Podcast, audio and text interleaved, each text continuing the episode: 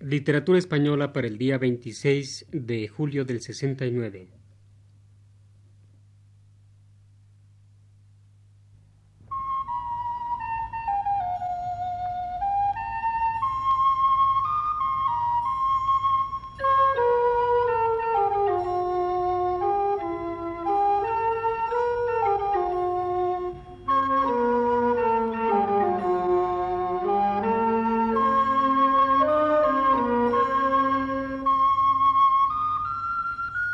Este es el programa Literatura Española, que prepara para Radio Universidad el profesor Luis Ríos.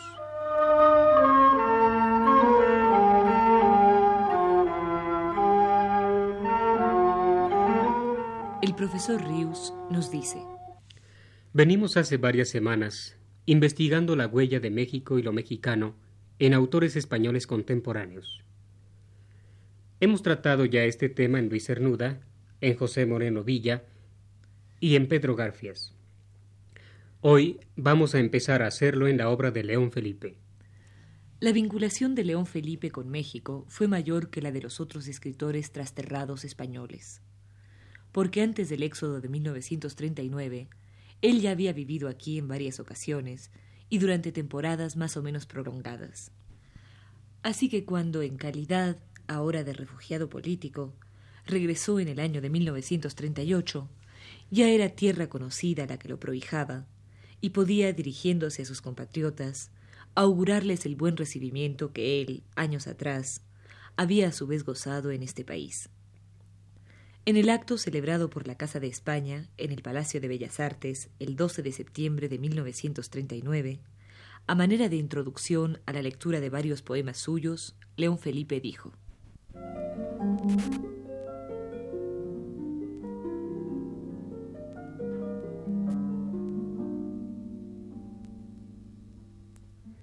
Hace ahora, por estos días, un año justo que regresé a México, y poco más de un año que abandoné definitivamente España. Vine aquí casi como el primer heraldo de este éxodo. Sin embargo, yo no soy un refugiado que llama hoy a las puertas de México para pedir hospitalidad. Me la dio hace dieciséis años, cuando llegué aquí por primera vez, solo y pobre, y sin más documentos en el bolsillo que una carta que Alfonso Reyes me diera en Madrid, y con la cual se me abrieron todas las puertas de este pueblo y el corazón de los mejores hombres que entonces vivían en la ciudad. Con aquel sésamo gané la amistad de Pedro Enrique Sureña, de Vasconcelos, de don Antonio Caso, de Eduardo Villaseñor, de Daniel Cosío Villegas, de Manuel Rodríguez Lozano. Entre todos se pudo hacer que yo defendiera mi vida con decoro. Después México me dio más, amor y hogar una mujer y una casa. Una casa que tengo todavía y que no me han derribado las bombas. Ahora que tanto español refugiado no tiene una silla donde sentarse, tengo que decir esto con vergüenza. Pero tengo que decirlo, y no para mostrar mi fortuna, sino mi gratitud, y para levantar la esperanza de aquellos españoles que lo han perdido todo. Españoles del éxodo y del llanto, México os dará algún día una casa como a mí. Y más todavía. A mí me ha dado más. Al llegar aquí el año pasado, después de leer en este mismo sitio mi poema El payaso de las bofetadas y El pescador de caña, la Casa de España en México me abrió generosamente sus puertas. Tal ha sido mi fortuna en esta tierra que ahora, viendo que los dados salen siempre en mi favor, me pregunto como Zaratustra, ¿seré yo un tramposo? Y creo que esta noche, para definir mi conducta y aliviar mi conciencia, ha llegado la hora de rendir cuentas a México y a la Casa de España. Esta noche, después de un año de residencia en esta tierra y un año de labor en esta institución, quiero preguntar a todos, ¿qué vale lo que hace un poeta? Porque yo no tengo una cátedra, ni una clínica, ni un laboratorio, ni recojo ni investigo. Y quiero preguntar enseguida, el dolor y la angustia de un poeta no valen nada.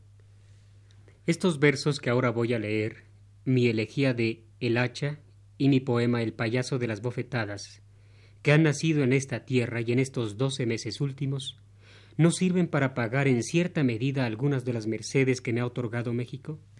Amigos míos, esta noche habéis venido aquí a contestar a estas preguntas. Todos, todos los que me escucháis, los mexicanos y los españoles. Y supongo que también ese hombre encendido de cólera, que grita todos los días en la prensa, ¿quién es ese? ¿Por qué ha entrado ese? ¿Quién le ha abierto las fronteras y la puerta de plata? Que muestre sus diplomas. ¿Dónde están sus diplomas? Yo no tengo diplomas. Mis diplomas y mi equipaje se los ha llevado la guerra. Y no me quedan más que estas palabras que ahora vais a escuchar.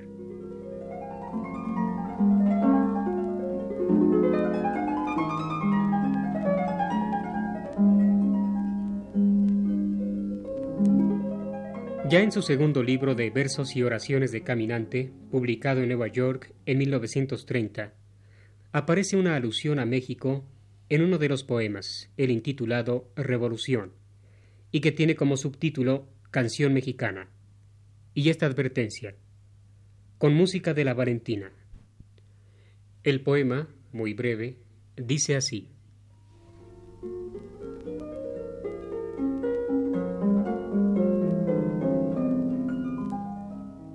Siempre habrá nieve altanera que vista al monte de Armiño y agua humilde que trabaje en la presa del molino.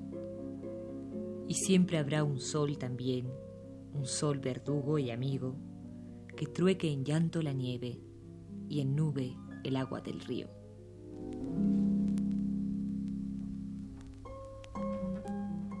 León Felipe había llegado por primera vez a México en el año de 1923 Aquí se casó al poco tiempo con la profesora Berta Gamboa, y a México regresaba de cuando en cuando, siempre que su trabajo de profesor en los Estados Unidos se lo consentía.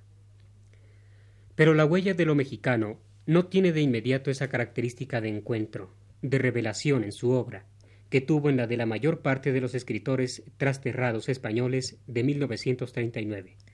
No hay que olvidar que cuando León Felipe llega a México por vez primera, ha dejado voluntariamente la vida literaria española, en la cual tuvo un señalado triunfo con su primer libro de versos y oraciones de caminante en 1920, y está decidido a no escribir nunca más. Por otra parte, no pudo tener México para León Felipe en 1923 la significación que tuvo para los demás españoles en 1939, y que les acicateó no solamente a adentrarse en él y a desentrañarlo, cosa que también le ocurriría en su tiempo a León Felipe, sino a sentir la necesidad de expresar en poemas, en ensayos, en lienzos, esa experiencia salvadora y magnífica. Sin embargo, ya hemos visto que cuando León Felipe vuelve a encontrarse con su vocación literaria y publica su primer libro americano, en este ya aparece la huella mexicana, así sea aislada ocasionalmente. En 1943 publica uno de sus libros fundamentales, Ganarás la luz, libro de introversión profunda, en el que el poeta inquiere por su propia identidad y continuamente se pregunta ¿Quién soy yo? Símbolos y otros elementos de la cultura mexicana están ya asimilados a su particular expresión, y los maneja con familiaridad y hasta con una frecuencia impensada, y digámoslo así, necesaria, como ocurre en este poema intitulado Pero diré quién soy más claramente.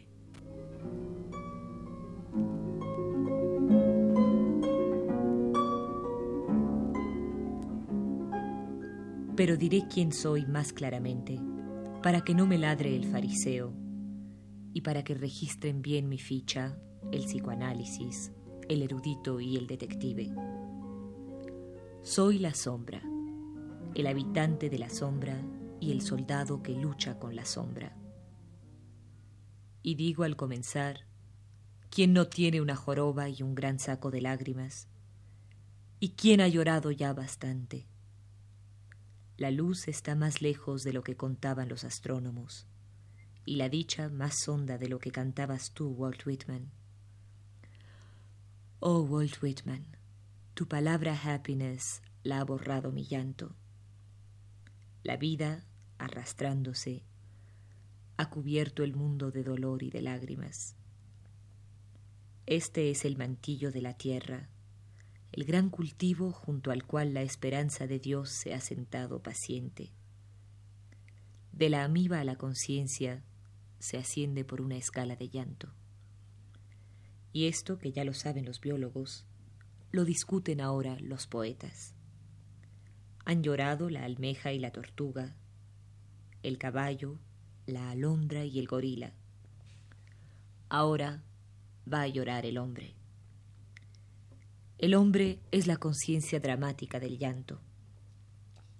Antes que yo, lo habéis dicho vosotros, ya lo sé.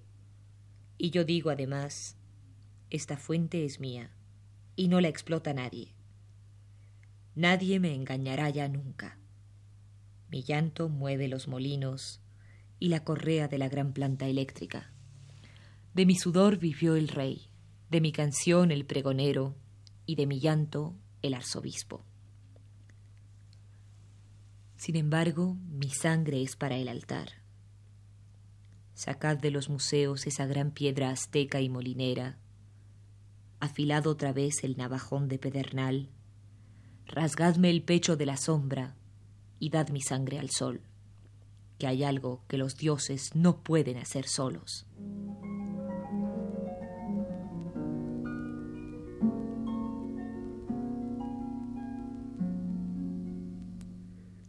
La simbología de León Felipe se completa o se transforma al sentir suya la realidad mexicana. Su lenguaje, como sus símbolos, se torna de repente dubitativo, cosa que el poeta magistralmente resuelve haciendo de esa duda, de esa doble posibilidad de lo español y lo mexicano, un elemento de su expresión misma, un recurso estilístico personal. Así, por ejemplo, explica en un capítulo de Ganarás la luz.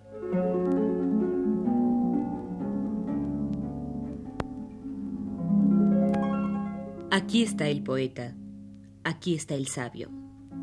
Apuesten por el arzobispo o apuesten por los lagartos. Apuesto por los lagartos. Cuando los grandes depositarios espirituales, que llevan en sus manos el alimento sagrado de nuestra fe, lo venden o lo usan para mover la carroza de la política y del poder, cuando el poeta, el sacerdote y el sabio abandonan al hombre y lo dejan solo, el hombre pregunta a los lagartos si se queda colgado de los signos de interrogación, como de los ganchos de un amaquero, meciéndose de norte a sur. Debo decir, para la claridad del poema, que el lagarto aquí no es el caimán americano que se encuentra por estas regiones en los grandes ríos y en los terrenos pantanosos. Es el saurio europeo de hasta dos palmos de longitud, que de ordinario vive entre las rocas. Se le suele ver también trepando por los muros y saliendo de la sombra de los pozos y de las norias para tomar el sol. Su equivalente en América es la pequeña iguana verdinegra. En estas dimensiones, menos hecha y más en mestizaje que el lagarto de España, cuando la he visto por todas partes en las ruinas de Uxmal y Chichen Itza, como un péndulo entre las rendijas de los siglos, he pensado que tal vez simbolice mejor lo que quiere decir el poema. Y estando yo ahora aquí en este continente, donde he de dejar algún día mis huesos, creo que debo formular de este modo la pregunta del poema. ¿Y si yo fuese una iguana?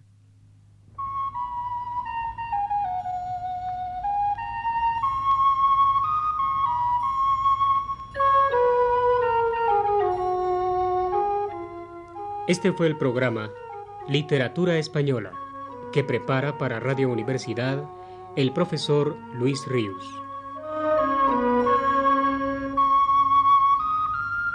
Realización técnica de Antonio Valderas. Y las voces de Abraham Orozco y Flora Botton.